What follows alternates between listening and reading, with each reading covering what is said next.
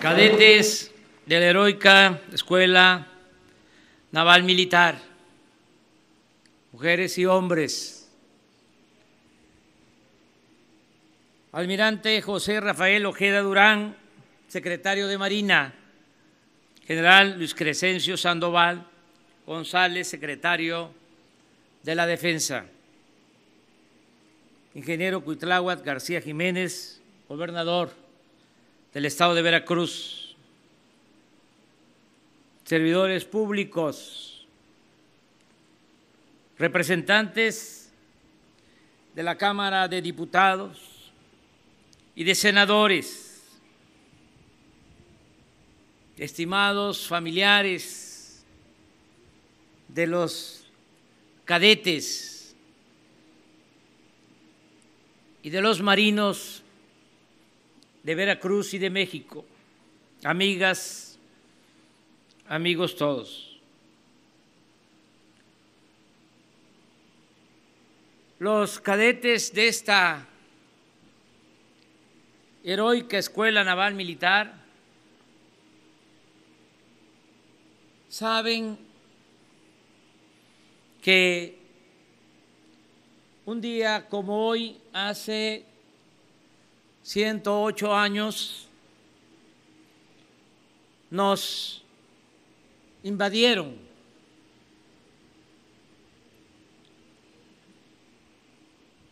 estadounidenses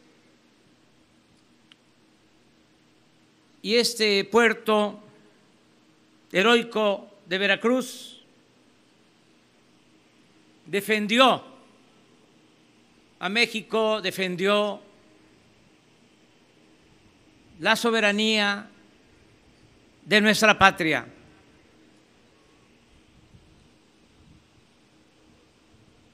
Por eso, el día de hoy, no solo celebramos el heroísmo de los cadetes, marinos, soldados y de muchos ciudadanos de este puerto que ofrendaron su vida por la independencia de nuestra nación. También un día como hoy es importante para recordar, no olvidar lo que significa nuestra soberanía. Hace poco Rusia invadió a Ucrania. Y sin aspavientos, sin exagerar, manifestamos que nosotros los mexicanos siempre vamos a estar en contra de las invasiones. Porque nosotros hemos padecido de varias invasiones de extranjeros. ¿Cómo olvidar que nos invadieron españoles y nos convirtieron en una colonia. Durante tres siglos, 300 años,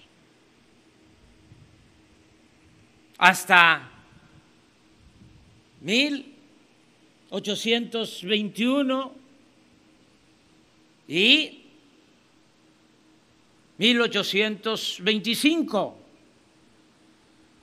cuando quisieron reconquistarnos Y de nuevo, aquí en Veracruz, se reafirmó que México sería un país libre e independiente.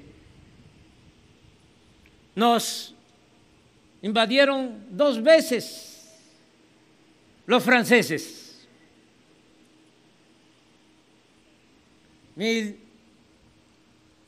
1838, en la llamada Guerra de los Pasteles, porque ya no estaba España, pero ansiaban convertirnos de nuevo en colonia. Y usaron como pretexto de que un mexicano no pagó la cuenta en una panadería de un comerciante francés.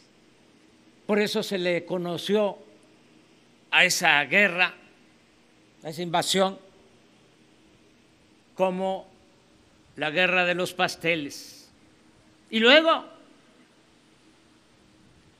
una vez perdidos los conservadores, acudieron a Europa a traer a un príncipe, a Maximiliano,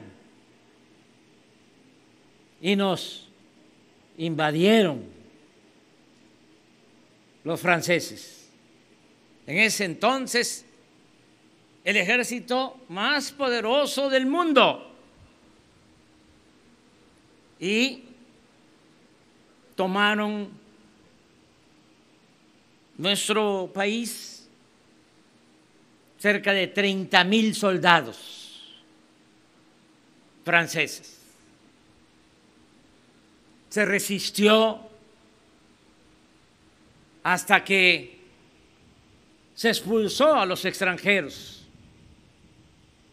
y se restauró nuestra república, porque también eso ha sido nuestra historia la definición de que somos una república popular, democrática,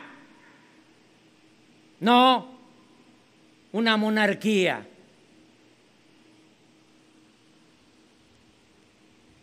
También en el siglo XIX nos invadieron los estadounidenses 1847, un gran zarpazo, porque nos arrebataron más de la mitad de nuestro territorio. Y la última invasión estadounidense fue precisamente lo que hoy recordamos, la de el 21 de abril de 1914.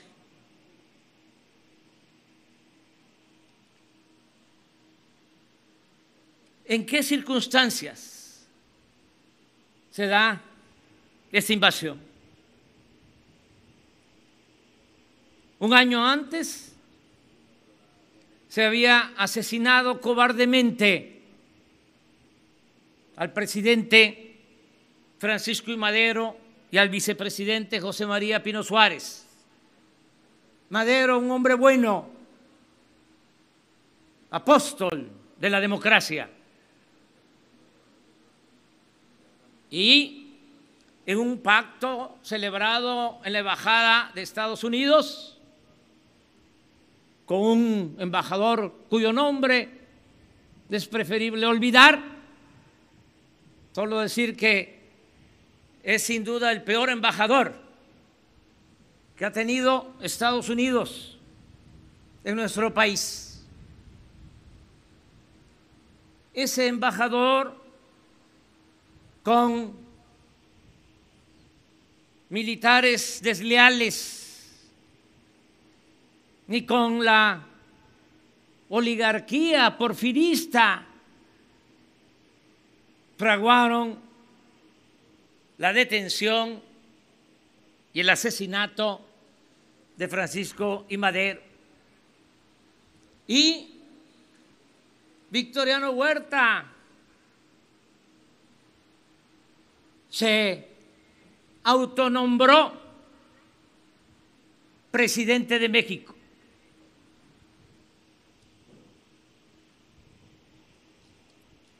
Hay que decir que el presidente de Estados Unidos, World Wilson, nunca reconoció a Huerta. Siempre lo consideró un maleante.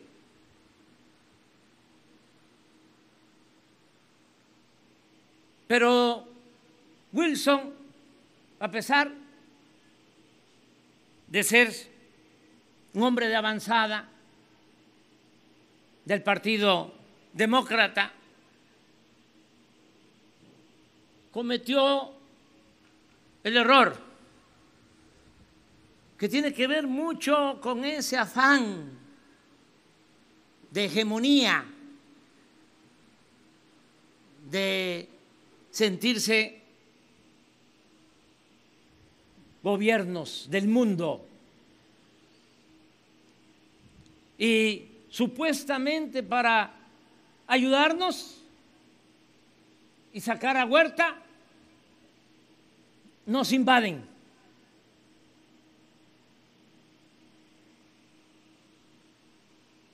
El pueblo resiste y el dirigente principal del movimiento revolucionario de ese entonces, Venustiano Carranza, a pesar de que había sido el único gobernador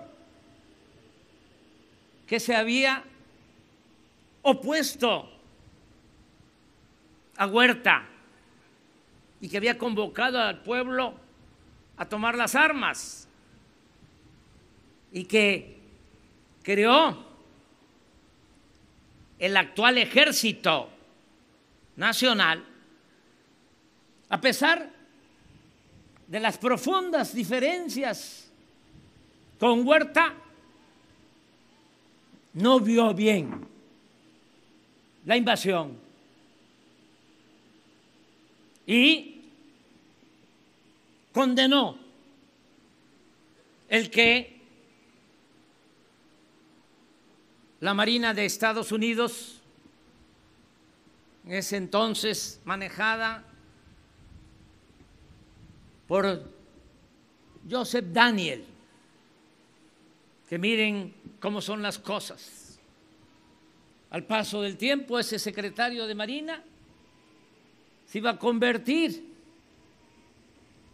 en la época del general Cárdenas, cuando la expropiación petrolera en embajador de Estados Unidos en México y gracias a su actitud de respeto a México en esa ocasión, no hubieron de nuevo agravios y no se invadió nuestro país. Daniel era el secretario de Marina y su segundo era en ese entonces Franklin Delano Roosevelt, que llegó a ser presidente de Estados Unidos cuando gobernaba México, repito, el general Cárdenas. Entonces, Roosevelt nombró al que había sido su jefe como embajador en nuestro país. Pero regresando al 14, Carranza no acepta la invasión y no acepta el que también entren por el norte a perseguir a Villa, que también era para entonces su adversario.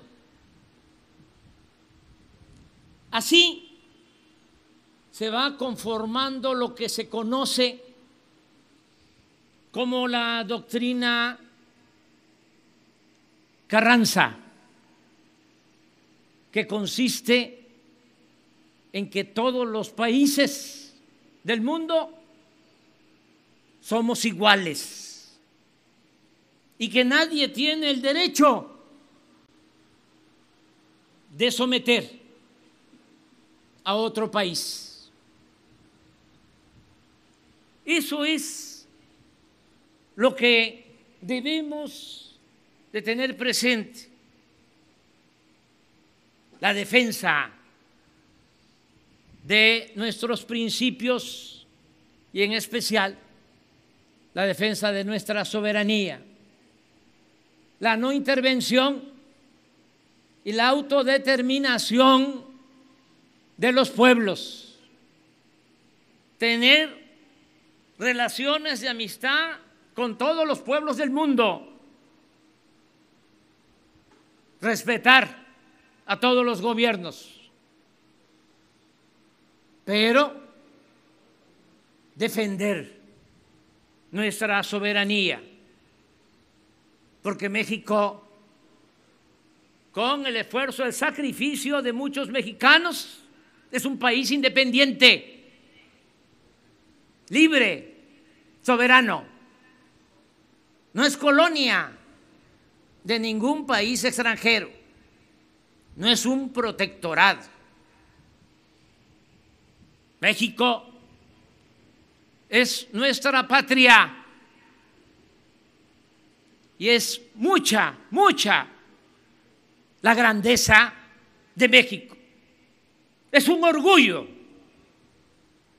ser mexicana, ser mexicano. Por eso siempre, siempre exclamamos con pasión. ¡Que viva México! ¡Viva México! ¡Viva México!